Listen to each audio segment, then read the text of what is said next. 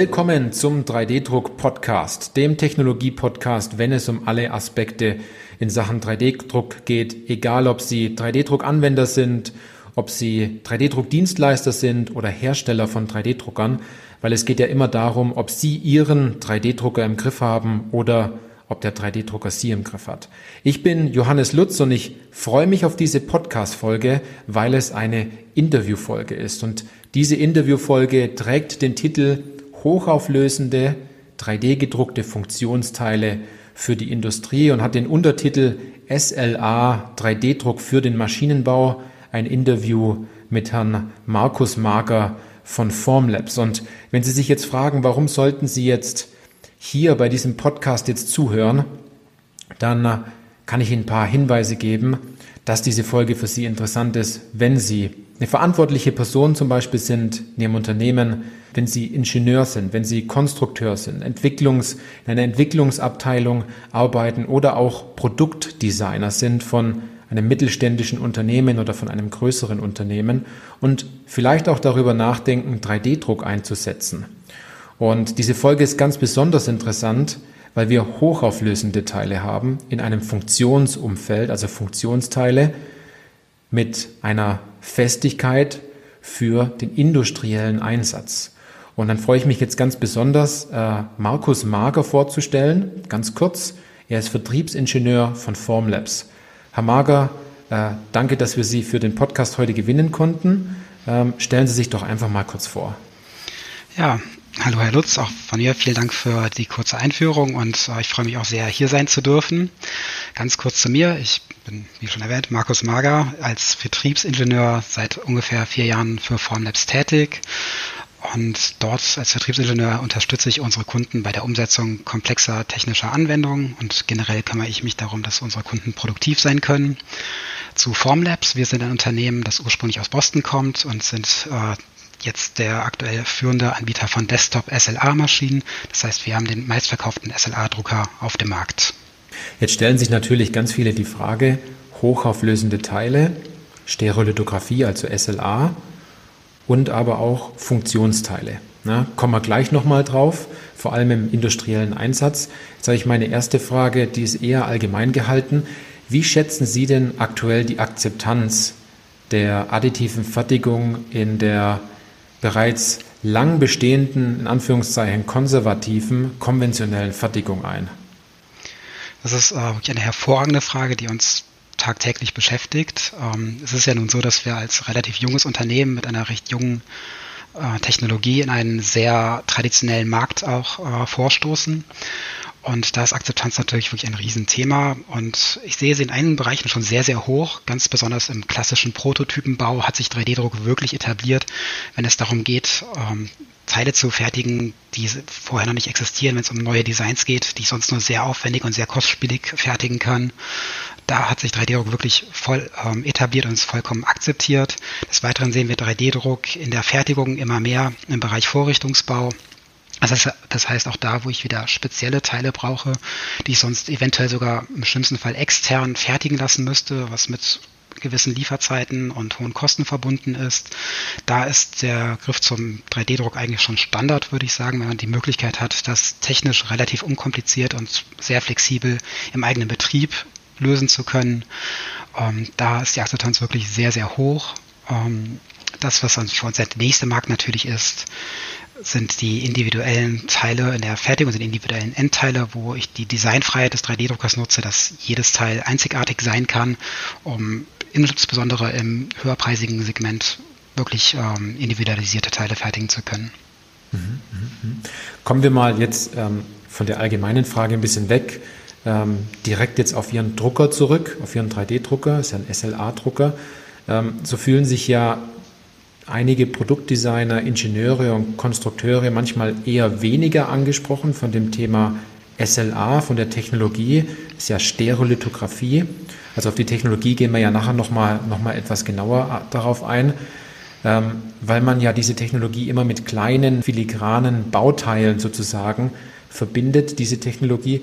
Ist das immer noch so, da wir ja im Titel ja genau das Gegenteil sozusagen haben, also Funktionsteile? Vielen Dank für diese Frage, ähm, die ich sehr gerne eingehen möchte. Das ist in der Tat ein ich möchte das jetzt mal Vorurteil nennen, äh, mit dem wir oft konfrontiert sind. Ähm, es liegt auch vielleicht ein bisschen an der Herkunft, äh, mit dem viele Kunden zum ersten Mal mit SLA in Kontakt kommen, das ist häufig die äh, Zahnmedizin. Da geht es natürlich um sehr filigrane Strukturen, die abgebildet werden müssen. Oder man denkt an diese alten ersten riesengroßen SLA-Drucker, wo ich ein Bauteil gedruckt habe. Das war dann nach zwei Tagen, wenn es am Anfang transparent war, einfach nur noch gelb schimmernd und spröde. Und das ist natürlich so ein bisschen das, wo SLA historisch herkommt, was allerdings heute absolut nicht mehr der Fall ist. Wir haben heute Teile, das zeigen auch unsere verschiedenen Materialien auf dem Markt, die langlebig sind, die sehr fest sind, die sehr steif sein können. Das hängt also wirklich sehr stark von der Anwendung ab, die ich verfolgen möchte. Ähm, da können wir bei Formlab sagen, wir haben 30 Materialien grob im Sortiment. Da findet man schon für die entsprechende Anwendung immer das passende Material. Jetzt ganz neu hinzugekommen, erst vorgestern angekündigt, ist unser Rigid 10K. Damit haben wir ein hochsteifes, hochfestes Material, ähm, das in vielen Eigenschaften schon Peak übertrifft. Das heißt, wir können also wirklich das als technischen Werkstoff einsetzen.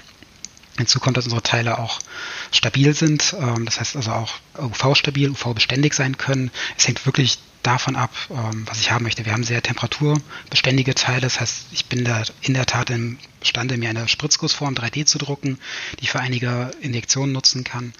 Ähm, das heißt, wir decken hier ein ganzes Spektrum von Funktionen ab.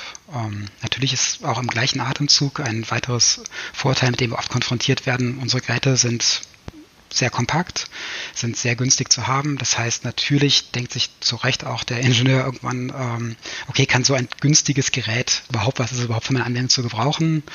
Und das ist ein Vorbehalt, der sich meistens dann auflöst, wenn der Anwender tatsächlich mal einen Teil von unseren Geräten in Händen hält und selber einfach mal testen kann. Also da muss man sagen, es ist bei uns eine Menge cleveres Engineering und clevere Innovation dann reingeflossen, diese Teile unserer Drucker so kompakt und günstig zu machen, aber das ohne Abstriche in der Qualität zu machen. Das ist super interessant. Jetzt angeknüpft an, an Ihre Antworten, wie, wie ist das bei Unternehmen, die jetzt bereits die additive Fertigung schon einsetzen, also egal ob Kunststoff oder Metall? Es wird ja meistens auf höherpreisige Anlagen zurückgegriffen. Äh, wie ist dort so die Einschätzung bei Ihnen und wie können Sie diesen Unternehmen helfen, wenn dort schon die additive Fertigung äh, im Unternehmen ist? Das ist eine Entwicklung, die wir jetzt äh, nach und nach mehr beobachten, ist, dass äh, additive Fertigung sich durch immer mehr Unternehmen äh, verbreitet und viele Kunden schon Vorerfahrungen mit additiver Fertigung haben. Was zum einen natürlich für uns sehr, sehr schön ist, weil wir jetzt nicht mehr bei Adam und Eva anfangen müssen, die Technologie zu erklären und die Vorteile zu erklären. So dafür ist Verständnis da. Aber um auch nochmal auf meinen Punkt äh, von vorhin zurückzukommen, ist natürlich dann dieser Konflikt da, was kann dieses 3000 Euro Gerät, äh, was das 80.000 Euro Gerät nicht kann. Und ähm, das ist wirklich ein, äh, ein Gespräch, das wir sehr oft führen, wo man letzten Endes natürlich immer sehr gut den Beweis einfach durch das fertige Bauteil antreten kann. Das heißt, wir haben dann natürlich ein Muster, das wir einfach einem Kunden in die Hand geben können. Er sieht dann wirklich, dass das Gerät äh, in der Leistung dem großen Gerät im Nichts nachsteht. Hinzu kommt natürlich dadurch, dass das Invest in diese Technologie erstmal relativ gering ist, dass wir auch den Unternehmen die Möglichkeit geben, das noch als zusätzliches Standbein aufzubauen. Das heißt, selbst wenn ich eine große Maschine schon habe, habe ich vielleicht auch mal Anwendungen, wo die große Maschine nicht ausgelastet ist, weil ich vielleicht eher auf ein kleineres Gerät äh, auslagern möchte. Und hier ist es natürlich wunderbar, dann wirklich diese günstige Technologie zu haben. Zudem sehen wir auch die Entwicklung analog zu der Entwicklung des Computings, ähm, dass es von dem, sag mal, wenn jetzt mal beim Computing weit zurückgeht, wo ich den großen IBM-Rechner früher hatte als äh, den großen Mainframe.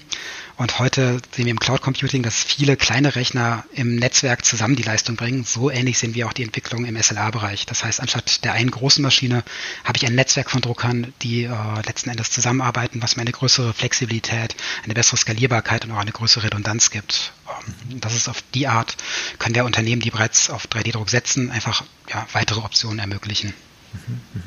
Man hat also sozusagen nicht jetzt die große Maschine, sondern man hat so einen Daily Driver, den man, den man täglich einsetzen kann, um Teile zu drucken, ohne dabei sich jetzt immer groß Gedanken machen zu müssen, wie laste ich jetzt die Maschine aus.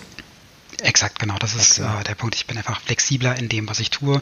Insbesondere wenn es darum geht, mein Material zu wechseln, ähm, habe ich bei unserer Technologie keine Verluste. Und genau die Auslastung der, der einzelnen Maschine ist einfach dadurch höher, dass ich flexibler bin. Mhm, mhm. Ist es dann ähm, ein Augenöffner für bereits fortgeschrittene Anwender, wenn sie äh, von ihrer, ihrer Technologie dort erzählen und auch von diesen, von diesen Einsatzmöglichkeiten sprechen? ja, das äh, erlebe ich tatsächlich immer wieder im Alltag, wenn dann der sozusagen in Anführungszeichen der alte 3D-Druckhase um die Ecke kommt und dann plötzlich sieht, was diese kleinen leistungsfähigen Maschinen doch äh, wirklich ähm, liefern können, das ist wirklich ein augenöffnender Moment für viele. Also wenn sie die Teile dann wirklich mal in der Hand haben und dann realisieren, worauf das erstellt wurde, das ist ein Erlebnis, das wir schon sehr häufig haben. Okay, okay, okay. Man hat ja dann auch so Quick Wins, wenn man das so sagt. Ne? Man, man druckt schnell etwas, hat schnell ein Ergebnis, kann schnell irgendwie weiterhelfen an der Stelle. Genau, das ist einfach diese Flexibilität auf ähm, spontane Anfragen schnell reagieren zu können, ähm, sich so diese Quick Wins einzufahren. Das ist etwas, was wir ermöglichen. Okay, jetzt habe ich noch kurz eine Zwischenfrage dazu. Werden denn dann gleich mehrere Anlagen von Ihnen gekauft? wenn man sich jetzt dann dafür entscheidet oder bleibt es dann trotzdem bei einem Drucker und möchte das ausprobieren, wenn man im Vorfeld schon 3D-Druck erfolgreich eingesetzt hat, jetzt aber noch so diese, diese anderen weißen Flecken noch ein bisschen, die es im Unternehmen gibt, wo man noch Anwendungen findet, noch umsetzen möchte? Das äh, Schöne ist, dass wir das dem Kunden nicht vorgeben müssen, sondern letzten Endes äh, muss es zu der Anwendung des Kunden passen. Und das heißt, die Antwort auf die Frage wäre zu sagen, ja, es ist beides mhm. möglich. Ähm, ich kann mit einem einzelnen Drucker anfangen. Was wir dann allerdings häufig erleben, ist, dass es nicht bei dem einen Drucker bleibt, sondern dass sich mit der Anschaffung des ersten Druckers immer weitere neue Felder erschließen, wo diese Technik nützlich sein kann und es von da aus weiter nach oben skaliert wird.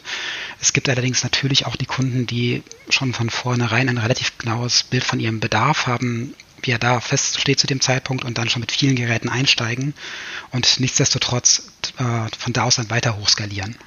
Also die Unternehmen setzen weiterhin auf die Technologie, wenn sie gemerkt haben, dass dort äh, eine, eine große Anwendungszahl da ist und der Return of Investment da ist. Genau. Okay, super, super. Jetzt erstmal danke für den, für den Einblick so in diesen Tagesablauf oder also einen Blick in die Unternehmen und, und deren Herausforderungen und die, die Herangehensweise. Jetzt möchte ich gerne ein bisschen, bisschen genauer auf die Technologie ein, eingehen. Ähm, wie funktioniert diese Technologie genau bei Ihnen? Und wie arbeite ich damit? Wie ist der Workflow bei euren Druckern? Ähm, das ist vielleicht eine sehr interessante Frage, da wir natürlich auch ähm, in dem Feld 3D-Druck ja mal sehr, sehr verschiedene Wissensstandards äh, bei unseren Kunden vorfinden, würde ich ganz gerne einfach mal relativ grundlegend anfangen, was SLA ist. Also Stereolithografie ist ein Verfahren, wo ich mit einem flüssigen Kunstharz arbeite, das äh, durch Licht ausgehärtet wird. Das heißt, dort, wo das Licht auftrifft, äh, findet eine Polymerisation statt. Das heißt, das flüssige Harz verfestigt sich an der Stelle. Und es gibt verschiedene Wege, das zu erreichen. Das heißt, ich kann mit einem Laser arbeiten. Es gibt auch Technologien, die mit Displays arbeiten, also größere Flächen gleichzeitig ausleuchten. Formlabs äh, macht das ganz klassisch mit dem Laser, weil wir dadurch präzisere Konturen hinbekommen. Und nun ist es aber in dem Bereich so, dass auch Formlabs da die Technologie weiterentwickelt hat zu der sogenannten Low-Force-Stereolithografie.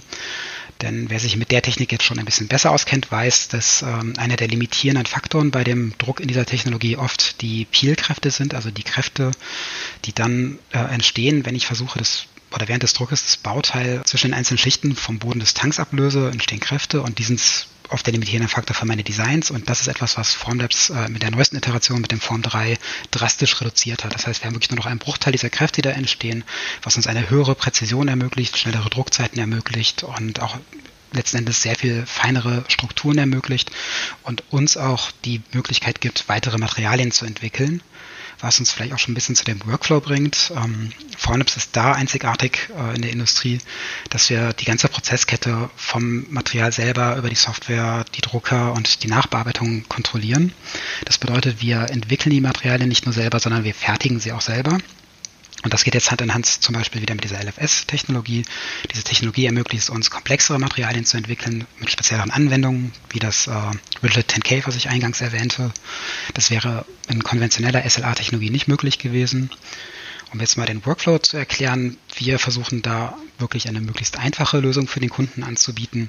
Das bedeutet, wenn ich mir vielleicht mal so einen Nespresso-Automaten angeguckt habe, sowas versuchen wir jetzt für die Kunden zu replizieren. Das sieht schick aus. Ähm, ich habe einen sehr einfachen, sehr sauberen Workflow und bekomme immer ein gutes Ergebnis.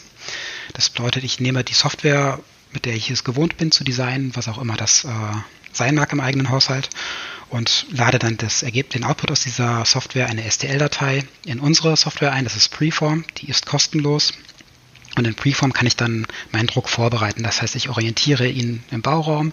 Ich lasse mir, wenn das gewünscht ist, von der Software automatisch Strukturen generieren. Ich kann mir auch schon eine Orientierung von der Software vorgeben lassen, wenn ich mich jetzt gar nicht mit dem Thema befassen möchte. Und dann habe ich sichergestellt, dass der Druck funktioniert. Aber wenn ich mich ein bisschen einfuchsen möchte, kann ich das natürlich noch weiter optimieren. Die Software lädt das dann schick auf den Drucker hoch. Ich habe die Möglichkeit, dann den Druck aus der Ferne zu starten. Ich kann den Fortgang meines Druckes online verfolgen, wenn ich das möchte, und Benachrichtigungen erhalten, äh, wenn der Druck fertig ist. Anschließend, wenn das Teil fertig gedruckt ist, dann werde ich es noch reinigen und nachhärten. Dann werden noch die Schlitzstrukturen entfernt und dann habe ich ein fertiges Bauteil. Okay, okay, super. Jetzt stellt sich natürlich jeder noch die Frage, was heißt nachhärten? Ich glaube, da gehen wir ja ganz gezielt dann nachher nochmal rein. Da habe ich nochmal eine Frage vorbereitet. Jetzt haben Sie vorhin diese, diese Technologie so gut erklärt. Und da ist ein Stichwort gefallen, und zwar einmal mit Laser und einmal mit einem Display. Wie grenzt sich jetzt Ihre SLA-Technologie von der DLP-Technologie ab? Und äh, dort gibt es ja einige Unterschiede. Es wäre super, wenn Sie uns da einen kurzen Einblick geben könnten für unsere Hörerinnen und Hörer. Klar. Also das ist äh, ein sehr guter Einwand, denn SLA und DLP wird häufig, häufig fälschlicherweise synonym verwendet. Der Hintergrund ist einfach, dass der äh, chemische oder physische Prozess im Hintergrund derselbe ist. Das heißt, wir haben eine Polymerisation, die durch Licht angeregt wird. Die Frage, die jetzt hier entscheidend ist, was ist meine Lichtquelle? Ähm, das ist bei DLP und das ist das, was viele aus der Zahnmedizin auch kennen, ist das ein Display. Ein Display hat, wie wir das auch von unseren Telefonen kennen oder von unserem Bildschirm, hat Pixel. Das heißt, ähm, ich habe immer ein Raster, auf dem ich ausleuchten kann und dadurch hat, natürlich hat diese Technologie auch einen Vorteil. Zum einen sind diese Displays günstig herzustellen, zum anderen habe ich in jeder Ebene immer eine komplette oder in jeder Schicht eine komplette Ebene gleichzeitig ausgeleuchtet. Das heißt, ich kann schnell ein Bauteil aufbauen. Der Nachteil ist allerdings, dass ich an dieses Raster gebunden bin. Das heißt, ähm, ich habe immer einen gewissen, eine gewisse Treppenbildung in meinem Bauteil. Das heißt, ich bekomme keine wirklich runden Konturen hin. Das hängt natürlich ein bisschen mit der Auflösung des Displays zusammen. Hinzu kommt, dass diese Displays häufig nicht gleichmäßig ausgeleuchtet sind. Das bedeutet, ich habe in der Mitte oder im Zentrum des äh, Displays mehr Licht und dann Rändern ein bisschen weniger. Dadurch härtet mein Material auch nicht ganz gleichmäßig aus. Im Unterschied hierzu arbeitet die SLA-Technologie, wie Formlabs sie auch einsetzt, mit einem sehr, sehr präzisen Laser, mit einem sehr feinen Punkt.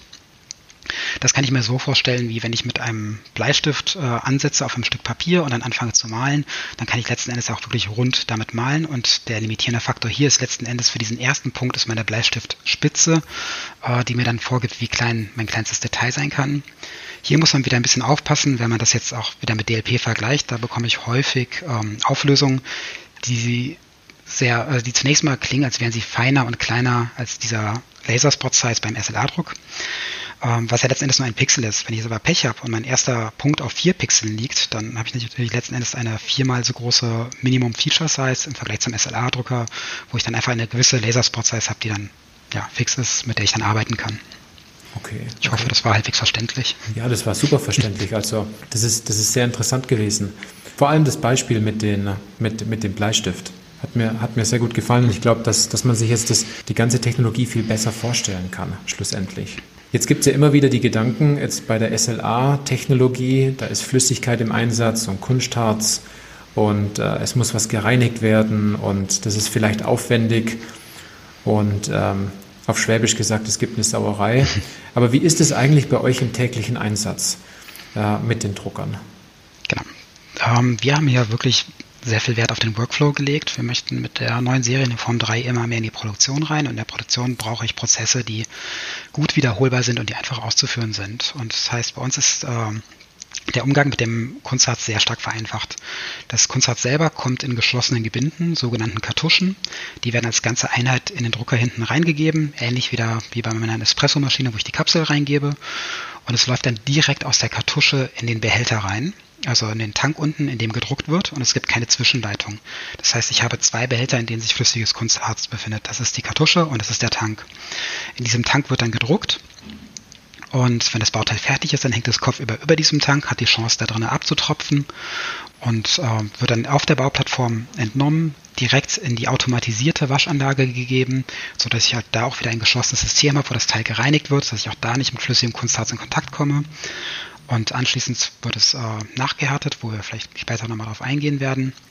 Wichtig ist aber, dass ich zu keinem Zeitpunkt selber mit diesem flüssigen Kunstharz ähm, arbeiten muss. Also das heißt, es ist immer in geschlossenen Bereichen. Und wenn ich das Material wechsle, dann kann ich auch einfach die Kartusche und den dazugehörigen Tank wieder entnehmen, auf Seite stellen, zum späteren Gebrauch wieder hervorholen, so dass ich auch nichts wegschmeißen muss und gebe dann einfach ein neues Paar von Tank und Kartusche in den Drucker und kann mit einem neuen Material weiterarbeiten, ohne irgendwelche Zwischenleitungen reinigen zu müssen. Also der geübte Nutzer, der hat den Materialwechsel in zwei Minuten drauf, würde ich sagen. Okay, okay, also ein, schnelles Arbeiten auch mit unterschiedlichen Materialien ist hier, ist hier gar kein Problem und man muss gar nicht so viel Zeit einplanen, um äh, einen Wechsel vorzunehmen oder denn äh, irgendwelche Tücher auszulegen, weil alles im System bleibt und nichts genau. verloren geht. Genau, so kann man es zusammenfassen. Okay, okay. Ja, das ist sehr wichtig aus, aus, aus der Sicht des Anwenders, mhm. äh, wenn, man, wenn man tolle Bauteile haben will, aber man auch den einfachen Workflow haben möchte. Ne? Genau. Jetzt, jetzt hört man ja immer wieder, dass die Bauteile ähm, in der SLA-Technologie ja noch nachbehandelt werden müssen, wie Sie es gerade eben gesagt haben. Jetzt ist ja Nacharbeit generell bei 3D-Druck ein Thema. Ähm, auch bei anderen Technologien ist es ja üblich, je nachdem, wie gut man designt. Ähm, wie ist es bei Ihnen? Was passiert da, ähm, wenn das Bauteil jetzt äh, gedruckt wurde? Das Bauteil ist jetzt fertig gedruckt und ist jetzt auf der Bauplattform. Was sind da die nächsten Schritte bei Ihnen? Genau, das ist ähm, ein guter Punkt. Also Nachbearbeitung haben wir bei FDM wie bei SLS und auch bei SLA. Wir machen das bei uns, dass das Bauteil im Drucker nur zu 80 Prozent ausgehärtet wird. Das äh, hat den Hintergrund, dass wir hinterher das fertige Bauteil nochmal komplett durchhärten wollen, um hinterher isotrope Materialeigenschaften zu haben. Das heißt, wenn ich jetzt das zum Beispiel direkt mit einem FDM-Teil vergleichen würde, da habe ich natürlich immer diese Schwachstellen, die zwischen den einzelnen äh, Schichten entstehen. Das ist bei SLA nicht der Fall. Durch dieses Nachhärten im ganzen Bauteil haben wir ein Crosslinking zwischen den eigenen Schichten, das uns halt wirklich isotrope Materialeigenschaften ermöglicht. Und das ist natürlich wichtig, wenn ich an Funktionsteile denke, weil häufig ist es ja so, wenn ich da irgendwo eine Last drauf gebe, dann möchte ich auch gerne, dass die Last von allen Seiten gleich gut aufgenommen wird. Einfach um den Prozess kurz umreißen. Also das Bauteil ist fertig gedruckt, es hängt schön Kopf über meinem Drucker. Ich nehme die Plattform raus, reinige sie im Form Wash direkt mit und habe dann mein Bauteil auf der Plattform dann entferne ich das Bauteil von der Plattform nach dem Waschen, gebe es in den Form Cure, das ist unsere Nachhärtekammer, wo es dann, wie gerade eben beschrieben, nachgehärtet wird mit Licht und ein bisschen Wärme. Die Wärme hat letzten Endes nur die Rolle, den Prozess ein bisschen zu beschleunigen. Da geht es jetzt gar nicht äh, darum, das irgendwie chemisch voranzutreiben. Genau, und dann habe ich ein fertiges Bauteil und das hat häufig auch noch Stützstrukturen. Ähnlich wie ich das von FDM kenne, allerdings mit einem leicht anderen Hintergrund. Da geht es eher um diese Peel-Kräfte, die ich vorher beschrieben habe, um die zu kompensieren. Auch hier ist Formless wieder mit der ähm, Low-Force-Stereolithografie ganz vorne. Das ermöglicht uns nämlich mit sehr wenigen äh, Stützen und vor allem sehr, sehr feinen Stützen zu arbeiten, die ich nahezu rückstandslos einfach durch Abbrechen entfernen kann. Das heißt, auch hier haben wir in der Nacharbeit wieder sehr viel Zeit gespart, ähm, weil diese Technologie es uns ermöglicht, hier sehr, sehr filigran zu arbeiten. Genau, und das war es dann letzten Endes. Und ähm, wie Sie das gerade schon erwähnten, wenn ich mich ein bisschen mit der Materie befassen möchte und nicht nur konventionell denke bei meinem Design, sondern auch schon mit additiver Fertigung im Hinterkopf, dann kann ich schon in der Designphase auch sehr viele von diesen Stützen einsparen, wenn ich einfach ja, an gewisse Krümmungsradien denke oder an Überhänge denke, die ich vielleicht selbsttragend gestalte. Das sind alles so kleine Kniffe, mit denen ich das wirklich auch noch optimieren kann. Mhm. Und die Software hilft bei Ihnen ja auch ähm, im ganzen Workflow von Grund an das Bauteil richtig zu positionieren und dann Stützen zu vermeiden. Ne? Genau, also die Software bietet mir immer die Lösung. Wenn ich jetzt gar nicht weiter weiß, dann drücke ich auf den Zauberstab in der Software und äh, bekomme dann hinterher mein fertiges Bauteil auf jeden Fall raus. Das haben wir von unserer Seite schon sichergestellt. Genau. Okay, okay, super. Ähm, wie kann ich mir das Ganze noch kurz, kurz vorstellen? Ich möchte da noch ganz kurz drauf eingehen. Das findet ja alles am gleichen Arbeitsplatz statt. Also man, man macht ja keinen Arbeitsplatzwechsel bei Ihnen. Das ist ja alles ähm, sozusagen auf dem Schreibtisch möglich, die, dieser ganze Workflow, den Sie jetzt beschrieben haben? Ähm, ja, also es ist so von der vom Volumen her kann ich das wirklich einfach auf einem Schreibtisch stattfinden lassen. Jetzt muss ich dazu sagen, das äh, Waschen geschieht mit einem Alkohol. Das würde ich jetzt vielleicht nicht unbedingt an meinem Schreibtisch machen, sondern schon in einem gesonderten Bereich, der gelüftet ist. Mhm. Und in der Theorie wäre ein einzelner Drucker mit dem ganzen Ökosystem ganz locker auf einem Schreibtisch unterzubringen. Häufig sehen wir es allerdings, dass die Kunden skalieren möchten. Und dann macht es natürlich Sinn, dass ich einen Raum habe, in dem die Drucker Schulter an Schulter stehen.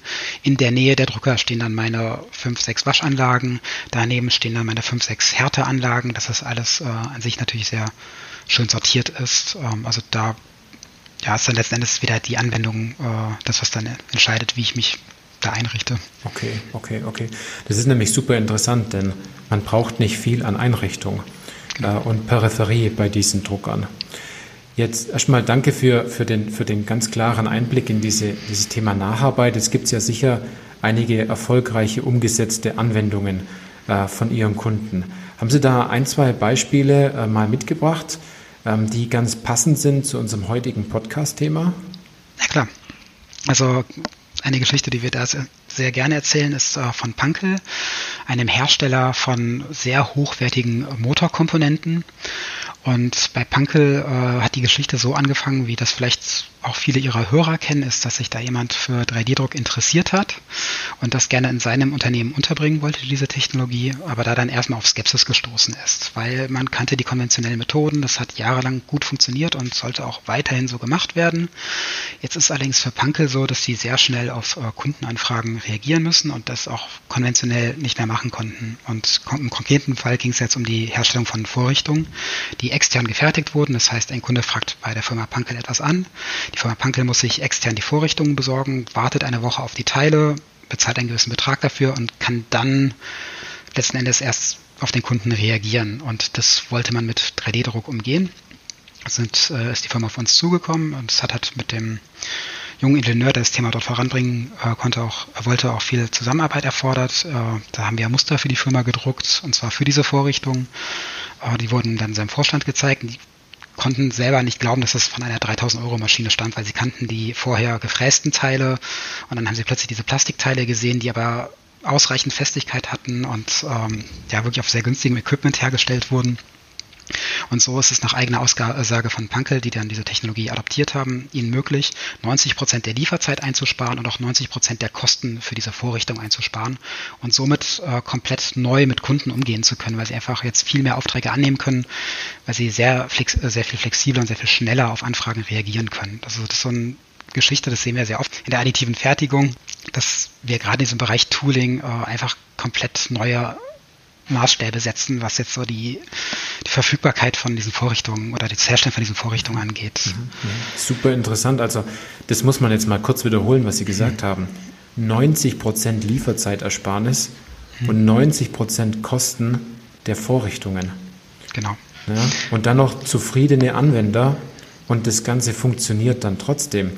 Ähm, viele wollen das immer gar nicht glauben, aber diese Story hat es hier, diese Anwendungsstory hat es hier absolut gezeigt dass es selbst in dem Bereich hervorragend funktioniert. Und das kann man sich ja dann hochrechnen. Umso mehr Teile man druckt, umso mehr spart man 90 Prozent ein. Jetzt mal, ganz ehrlich genau. gesagt, das ist der Wahnsinn. Ja. Genau, das sehen wir durchaus häufig, dass sich äh, das Invest in diese Hardware häufig schon nach dem ersten Auftrag ähm, gerechnet hat. Es ist dann oft der erste Schritt, den man machen muss, den Beweis anzutreten, dass die Technologie das taugt, was man sich von ihr erhofft. Mhm. Und danach ist es eigentlich ein Selbstläufer. Also sobald man dann erstmal diesen ersten Schritt genommen hat, ist das Gerät häufig nach dem ersten Projekt abgeschrieben in der okay. Realität. Jetzt sind wir natürlich aber nicht nur hier, um über ein Beispiel zu reden, also sonst ein mhm. Thema, was ich auch gerne anbringen möchte, weil es einfach eine neue Facette von SLA-Druck zeigt, ist das Thema Dichtung. Also wenn ich jetzt SLA von früher kenne, dann, wie ich das schon eingangs erwähnt habe, dann denke ich an was leicht sprödes, leicht äh, gelb schimmerndes, was irgendwie, weiß ich nicht, steif ist und irgendwann zerbricht. Ähm, da machen wir mittlerweile mit unseren eigenen Materialien komplett die entgegengesetzte Entwicklung durch. Wir haben zum Beispiel ein Material, das wir Elastic nennen, weil es elastisch ist. Und mit diesem Material drucken Kunden Dichtungen. Das heißt, es ist auch ein Material, das natürlich über eine gewisse Zeit äh, stabil sein muss. Es ist ein Material, das eine sehr gute Oberflächeneigenschaft haben muss, um als Dichtung überhaupt eingesetzt werden zu können. Es muss äh, präzise gedruckt werden, weil es ja innerhalb gewisser Toleranzen sein muss. Und wie gesagt, das ist natürlich etwas, wobei ich jetzt bei SLA nicht unbedingt an elastische Teile denke. Und äh, ja, das finde ich einfach ein schönes Beispiel, um zu zeigen, äh, was SLA-Druck heute kann. Mhm. Also, dass man da wirklich nicht mehr in diesen fixen Kategorien denken sollte. Das ist super interessant, weil wenn man an so eine Dichtung denkt, dann weiß man immer, wie stark so eine Dichtung durchaus immer belastet ist. Und wenn man das noch kombiniert mit 3D-Druck, dann ist natürlich immer die erste, der erste Gedanke immer, das kann doch gar nicht funktionieren. Aber es ist toll, dass hier in dem Bereich Dichtungen genau in dem Einsatzfall ähm, die SLA-Technik zum Einsatz kommt. Wahnsinn. Und dann äh, vielleicht um das Ganze sogar noch mal einen Schritt äh, weiter zu spinnen, wo man wirklich jetzt fast gar nichts mehr mit klassischem SLA zu tun hat, ist äh, ein Projekt, das wir mit New Balance äh, verfolgt haben. New Balance ist ein Hersteller von Sportschuhen, auch aus Boston, so wie unsere Firma ursprünglich einmal. Und ähm, New Balance hatte das Problem, dass sie mit den derzeit verfügbaren Schäumen keine Fortschritte mehr für den nächsten ähm, Sportschuh machen konnten. Das heißt, sie brauchten ein Material, das es so auf dem Markt nicht gibt, das besonders äh, gut absorbierend ist, äh, das gute Rückstellkräfte hat. Und natürlich Standardanforderungen für einen Laufschuh, dass äh, UV-stabil sein muss und natürlich auch viele Lastzyklen aushalten können muss. Und ähm, dann ist jetzt noch ein neuer Aspekt hinzugekommen, dass man versucht hat, das Problem auch dadurch anzugehen, dass man dem Schuh oder beziehungsweise hier reden wir jetzt gerade von der Sohlenfertigung, dass man der Schuhsohle eine besondere Geometrie gibt, wie ich das mit Schäumen üblicherweise nicht erreichen kann. Und so hat sich New Balance mit uns zusammengetan und wirklich diesen kompletten Formless Workflow von dem einzelnen Drucker, vom Prototypen bis zum Großprojekt mit eigenem Material, eigener Materialentwicklung mit uns gegangen ist. Und das ist, ähm, so haben wir mit New Balance zusammen ein Material entwickelt, das wir Rebound Resin nennen. Rebound deshalb, weil es wunderbar daran ist, Energie zurückzugewinnen. Wenn ich mir das vorstelle, ich würde jetzt einen Flummi aus Rebound drücken und würde den von meinem Tisch runterfallen lassen, dann wird er schon fast wieder bis zur Tischkante hochhüpfen. Also es ist wirklich ein sehr, sehr gut federndes Material, ideal für einen Laufschuh, wo ich halt viel Kraft oder viel Energie wieder zurückgewinne. Und hier habe ich die Möglichkeit, äh, durch den 3D-Druck der Sohle eine Form zu geben, dass sie dort ein bisschen dichter ist, wo ich ein bisschen mehr Unterstützung brauche und dort sehr weich und dämpfend ist, wo ich einfach ein bisschen weniger Unterstützung brauche. Und hier haben wir wirklich alles mit dieser Firma zusammen gemacht. Es ging um Trainings, es ging um das Setup, dass äh, Ingenieure von uns sich das in der äh, Fertigung bei denen angeguckt haben, wie wir die Drucker idealerweise einsetzen. Und wir haben es geschafft, einen Preispunkt zu erreichen, bei dem New Balance sagt, wir fertigen diese Schuhe in Boston. Das muss man natürlich sehen, dass äh, Boston einer der äh, besser verdienenden Gegenden in Amerika ist und sich das für diese Firma trotzdem gelohnt hat, dieses Projekt. Wahnsinn, Wahnsinn. Besonders auch in der Serienfertigung jetzt, ne? Diese, genau. dies, das so einzusetzen. Ne? Da, ist, da sollte man nochmal aufpassen, wenn man das nächste Mal äh, das Thema Serienfertigung mit dem Thema 3D-Druck äh, miteinander kombiniert, kombiniert und sagt, es funktioniert nicht. Ich glaube, das ist das, das beste Beweis, dass es funktionieren kann, wenn man im Vorfeld ähm, auch die richtigen Denkansätze hat und den richtigen Weg geht und das Ziel nicht verliert. Genau. Ja. Genau, also dafür ist wirklich ein wunderschönes Beispiel, wie auch mittlerweile wirklich äh, erschwingliche Endteile, die auch im Dauereinsatz bleiben sollen, additiv fertigen können. Und ich denke, da geht auch die Reise noch hin weiter. Mhm. Ähm, bevor wir jetzt gleich zum, zum Ende kommen und zu den persönlichen Fragen, ich habe gelesen, dass Formlabs ähm, einen besonders hohen NPS-Score hat. Also können Sie darauf nochmal kurz, kurz eingehen? Erstens, was der NPS-Score ist und welche Vorteile doch dabei rauskommen und wie Ihre Nutzer dadurch extrem profitieren. Mhm. Also der NPS-Score ist der Net Promoter Score. Das heißt, äh, wie denken unsere Kunden über das Unternehmen? Also wie empfinden sie die Arbeit mit Formlabs zusammen? Und da sind wir industrieführend. Und das ist ein ganz interessanter Punkt, das jetzt vielleicht auch mal anzusprechen. Weil jetzt habe ich schon mehrmals gesagt, wir kommen aus Boston, ähm, wie gesagt, das ist eine MIT-Ausgründung. Und dann denkt sich natürlich auch so der deutsche Maschinenbauer nicht ganz zu Unrecht. Ja, ich habe schon mit amerikanischen Unternehmen gearbeitet und es ist furchtbar, äh, im Kundensupport mit denen zu arbeiten, wenn man nie einen erreicht das ist bei uns halt anders. Wir sitzen in Berlin mit einem sehr, sehr großen Team, das auch lokalen Support anbietet. Das äh, betrifft die größten Sprachen, die in Europa also verbreitet sind. Also sprich, wir bieten Support auf Deutsch, auf Englisch, ähm, auf Spanisch, Französisch, Italienisch, Polnisch an. Also wir versuchen wirklich, äh, unsere Kunden so zu unterstützen, wie sie das brauchen. Ähm, und bei uns wird der Kunde auf keinem Schritt des Weges alleine gelassen. Das heißt, ähm, wenn ich jetzt auch mir den Drucker bestellt habe, dann kann ich ein Onboarding mitmachen. Das heißt, es stellt sich jemand vor die Kamera und erklärt mir die ersten Schritte mit dem Drucker. Wenn ich ein Problem habe, dann kann ich mich per E-Mail oder per Telefon an den Support wenden. Es wird mir weitergeholfen. Wenn ich auch einfach nur eine Frage habe, ich habe ein Bauteil und es will einfach nicht drucken, dann guckt sich das auch ein Kollege gerne mal an und guckt, ob man aber vielleicht an dem Design was ähm, optimieren kann oder vielleicht auch einfach nur in der Ausrichtung, dass da irgendwas äh, fehlt. Das heißt, wir sind wirklich, möchten wirklich, dass unsere Kunden so zufrieden und produktiv sind wie möglich. Und ähm, das ist jetzt, sag ich mal, im, im, kleinen Maßstab, aber ich kann natürlich jetzt auch sagen, okay, äh, das hat jetzt so gut gepasst, die Zusammenarbeit mit Frauen, dass wir möchten unser 3D-Druck äh, oder unseren 3D-Druck weiter ausbauen, dann bieten wir wirklich Workshops an, wie so ein Scale-Up aussehen kann. Wir machen Project Sprints mit den Kunden, wo wir daran beteiligt sind, ein Produkt mitzuentwickeln, das dann additiv gefertigt wird. Das heißt also wirklich von der ganz kleinen einzelnen E-Mail bis zum Großprojekt sind wir dann wirklich dabei. Was ich auch schon angerissen habe, die Materialentwicklung ist etwas, dadurch, dass wir ähm, unsere Materialentwicklung komplett selber machen, ist das etwas, wo wir den Kunden unterstützen können. Und es muss noch nicht mal ein komplett eigenes Material sein. Dadurch, dass wir auch die Fertigung in der Hand haben, kann auch ein Kunde sagen, ich hätte jetzt gerne ähm, weiß ich nicht, 500 Liter in 3D-Industrie dunkelblau. Mhm, ja, ja. genau, dann wäre das etwas, was wir anbieten könnten. Genau. Okay, okay, also ihr lasst, ihr lasst die nicht alleine und nur den Drucker zu kaufen, dadurch wird man lang nicht innovativ, sondern Teile drucken, sich um die Anwendung kümmern, viele Fragen stellen, ähm, die, den Support fragen, wie lege ich die Bauteile auf die Bauplattform, da helft ihr denen einfach. Genau. Okay. Und ich denke, das ist das, was zu dieser hohen Zufriedenheit führt. Und das gilt letzten Endes auch für jeden Kunden. Natürlich bieten wir äh, Servicelösungen für Großunternehmen, für Industrie an, wo es dann spezielle Servicepakete gibt. Aber jeder Kunde, der einen Drucker von uns kauft, selbst wenn er keinen Vertrag hat, hat eine Leitung zu uns in irgendeiner Form. Also es wird immer Antworten geben. Okay, okay.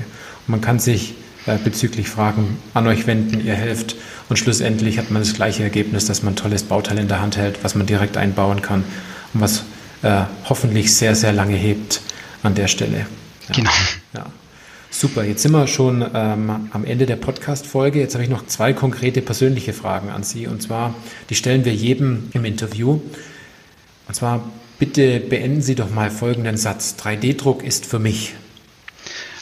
Ganz klar die Freiheit, alles kreieren oder schaffen zu können, was mir in den Kopf kommt. Okay, jetzt haben wir vorhin natürlich drei tolle Anwendungsbeispiele gesehen, oder besser gesagt, äh, haben Sie uns, haben Sie uns ver, ver, verbildlicht äh, und, und dazu erzählt, was man damit machen kann. Das zielt so ein bisschen auf die nächste Frage ab. Also das mit den Schuhen hat mich jetzt fasziniert. Ähm, was war Ihr tollstes Bauteil aus einem 3D-Drucker, das Sie jemals in der Hand hatten? Ähm, das ist natürlich sehr schwierige, aber auch eine sehr spannende Frage. Vielleicht schaffe ich es mich, um die Antwort rumzumogeln, indem ich zwei Antworten gebe. Okay, ja, sehr gerne. ähm, das eine ist, was ich sehr faszinierend fand, äh, ein sehr, sehr kleines Bauteil, das in äh, zwei Photonen-Polymerisationen gedruckt wurde. Es war ein kleines Modell von einem Eiffelturm, der mit dem bloßen Auge nicht zu erkennen war. Das wurde mir in so einer kleinen Schachtel mit eingebauter Lupe in die Hand gedrückt, sodass man durch die Lupe erkennen konnte, dass ein vollständig gedruckter Eiffelturm stand finde ich einfach sehr faszinierend, einfach okay. zu sehen, wo die äh, Geschichte oder wo die Entwicklung hingeht, was möglich ist. ist. Auch wenn man da jetzt insbesondere an die Medizintechnik denkt. Und das ist vielleicht ein Anknüpfungspunkt an das andere tollste Bauteil, einfach weil es sehr emotional ist. Es war vielleicht technisch nicht das äh, raffinierteste Bauteil. Ähm, das wird auf anderen Geräten genauso gemacht wie dieses, was auf unserem Drucker gemacht wurde. Ähm, aber es war einfach eine Prothese. Und die Geschichte dazu war, dass es ein Kollege war, der bei uns angefangen hat zu arbeiten aber bereits vor sich bei uns geworben hatte, auf unseren Geräten dieses, diese Prothese für ein äh, kleines Mädchen äh, designt hat, äh, ja, weil sie sich natürlich ein professionelles medizinisches Gerät nicht äh, leisten konnte. Und er halt wirklich selber auch äh, ja, das ganze Ding einfach komplett selber designt und selber hergestellt hat. Und es einfach in der Hand zu halten, zu sehen, sehr, also es war natürlich nicht die Originalprothese, aber zu sehen, dass das wahrscheinlich das Leben von so einem jungen Menschen wirklich verändert und verbessert hat, das fand ich ja von, einfach von der emotionalen Seite ein sehr schönes Bauteil. Ja, ja, das war ein wirkliches Herzensprojekt an der Stelle. Genau. Ja, ja. Toll, toll. Ähm, jetzt angenommen, eine Hörerin oder ein Hörer, die wollen jetzt mehr Infos haben, einerseits zur Technik oder auch haben ein konkretes Problem oder eine, eine konkrete Anwendung, wo sie gerne mal auf euch zukommen wollen oder euch ein paar Fragen stellen möchten. Äh, wie nimmt man am besten Kontakt zu euch auf? Ähm, ja, ich würde sagen, ähm, am einfachsten ist in die Shownotes reinzugucken. Man findet dort auf jeden Fall erstmal Kontakt zu mir persönlich. Ähm, kann mich gerne auf LinkedIn anschreiben. Ansonsten sollten auch meine Kontaktdaten, wie gesagt, verlinkt sein. Ähm, wer sich jetzt besonders angesprochen fühlt, den kann ich wirklich nur dazu auffordern, einfach auf unserer Webseite äh, Kontakt zu uns aufzunehmen, sich vielleicht einfach mal ein kostenloses Muster äh, zu bestellen und einfach mal zu gucken, wovon ich hier rede, das Teil selber in der Hand zu halten und dann auch mal die äh, kreativen Prozesse zu starten, wie das in das eigene Unternehmen äh, passen könnte, dass wir vielleicht auch gemeinsam wirklich dann diesen Weg gehen können. Also die Möglichkeiten gibt es auf jeden Fall. Ansonsten möchte ich noch, ich habe ja das Thema ähm, Lernen mit Formlab schon angesprochen, noch unser jüngstes Webinar ansprechen, das auf Deutsch erschienen ist. Da geht es ähm, um Blechverarbeitung mit Hilfe von 3D-Druckern. Das heißt also eine wunderschöne hybride Technik, wo ich Blech umformen, was es ja schon lange gibt, aber mit Hilfe von 3D-gedruckten Werkzeugen realisieren kann. Das äh, heißt es auch für die Leute, die vielleicht auf beiden Seiten, so in der konventionellen Technologie und in der additiven Fertigung äh, interessiert sind, dass man da vielleicht mal ein bisschen Inhalt dazu findet. Genau. Ja, je nachdem, wie weit man fortgeschritten ist. Also ich kann das absolut empfehlen. Ähm, wenn man sich tiefer mit dem Thema beschäftigen möchte, kann man an diesem Webinar teilnehmen und man bekommt äh, ganz oft Aha-Erlebnisse, äh, wo man sich im Vorfeld gedacht hat, daran habe ich noch gar nicht gedacht, das hier einzusetzen. Und so ein Musterteil ähm, kann einiges verändern. In vielen Unternehmen habe ich gehört, dass es meistens mit einem Musterteil anfängt und dann eine ganze Prozesskette losgeschickt wird, bis schlussendlich dann ein Drucker dasteht und ganz viele äh, kleine Teile oder auch größere Teile im Unternehmen dann eingesetzt werden. Und wie wir ja auch in dieser Anwendung vorhin gehört haben, ähm, dass 90 Prozent Lieferzeit und ähm, Kostenersparnis dadurch zustande kommt, kann ich nur sagen, ähm, sind Sie da bei dem Webinar dabei? Äh, melden Sie sich da an oder holen Sie sich so ein Musterteil und sprechen Sie ganz offen mal über Ihre Anwendungen. Also ich kann das auch von meiner Seite aus ganz arg mitgeben, weil das ein wichtiger Punkt ist. Erstmal vielen Dank für die, für die, für die Antworten. Jetzt habe ich noch eines und zwar, wenn Sie jetzt gerade zuhören und Sie sagen, das war jetzt eine tolle Podcast-Folge für einen Kollegen vielleicht in der Firma oder für einen guten Bekannten, dann leiten Sie doch einfach diese Podcast-Folge weiter und berichten davon, ähm, denn wir sind alle auf einer gleichen Mission, und zwar 3D-Druck in das Unternehmen hineinzubringen. Dann sage ich, Herr Mager, vielen lieben Dank, dass Sie dabei waren. Vielen Dank, dass ich hier sein durfte. Sehr, sehr gerne, sehr gerne. Und äh, alle, die jetzt zugehört haben, freue ich mich natürlich darüber, wenn Sie dem Podcast fünf Sterne geben, eine gute Bewertung geben, äh, ihn auf LinkedIn teilen, äh, einem guten Kollegen weiterschicken und freue mich natürlich umso mehr, wenn Sie dann in der nächsten Podcast-Folge und einer der Podcast-Folgen vorher dann wieder dabei sind. Bis dann.